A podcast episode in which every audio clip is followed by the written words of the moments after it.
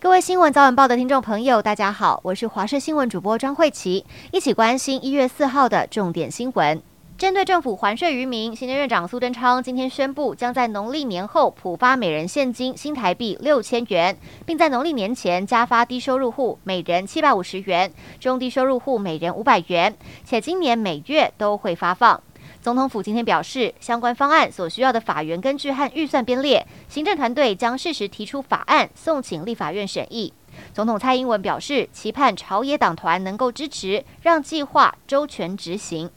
中央流行疫情指挥中心今天下午公布，国内新增三万三千三百三十例本土病例，是去年十一月一号六十四天以来的新高，较上周同期增加百分之十九点三。另外，启动中国入境者机场裁检，境外移入增加五百四十一例，是二零二零年疫情以来境外移入公布数最高，更出现一名死亡病例，是四十多岁女性从中国返台旅客。桃园航勤公司企业工会日前提出六项诉求，但在去年十二月三十号劳资调解破裂。工会今天说，资方若无诚意，不排除到交通部抗议。劳资双方上午再度协商后，资方对工会诉求全数同意。桃行企业工会发布新闻稿表示，董事长王正明释出善意与激励辛劳员工的方案，让近期的劳资紧张出现曙光。并且宣布，企业工会原先预计六号在交通部的陈抗活动确定取消。台南地检署侦办台南市政副议长选举贿选案，昨天兵分二十六路搜索多名涉案人相关处所。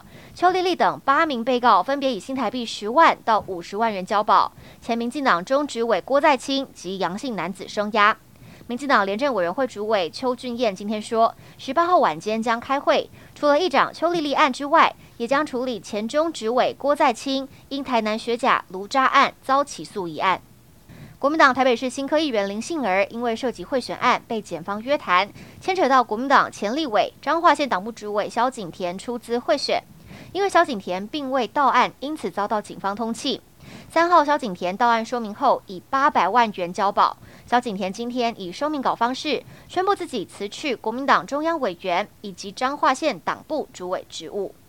由艺人宋一鸣创立的一起发光教会事件争议延烧，今天他和妻子陈维玲一起出面开记者会，发布声明表示，教会金流皆有专业人士处理，夫妻俩完全不知心，也没拿过一毛钱，明细张贴在会堂。而关于二零二一年泰鲁阁搭火车改游览车事件，宋一鸣也说明始末。但对于事件导火线，评论艺人小甜甜的私生活却完全没有提及。小甜甜透过经纪公司回应，希望得到道歉。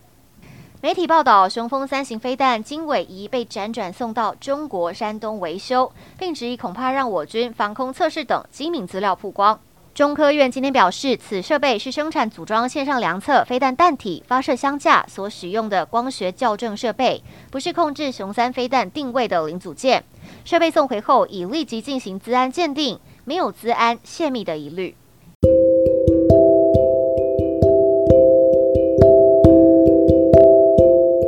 以上就是这节新闻内容，非常感谢您的收听，我们下次再会。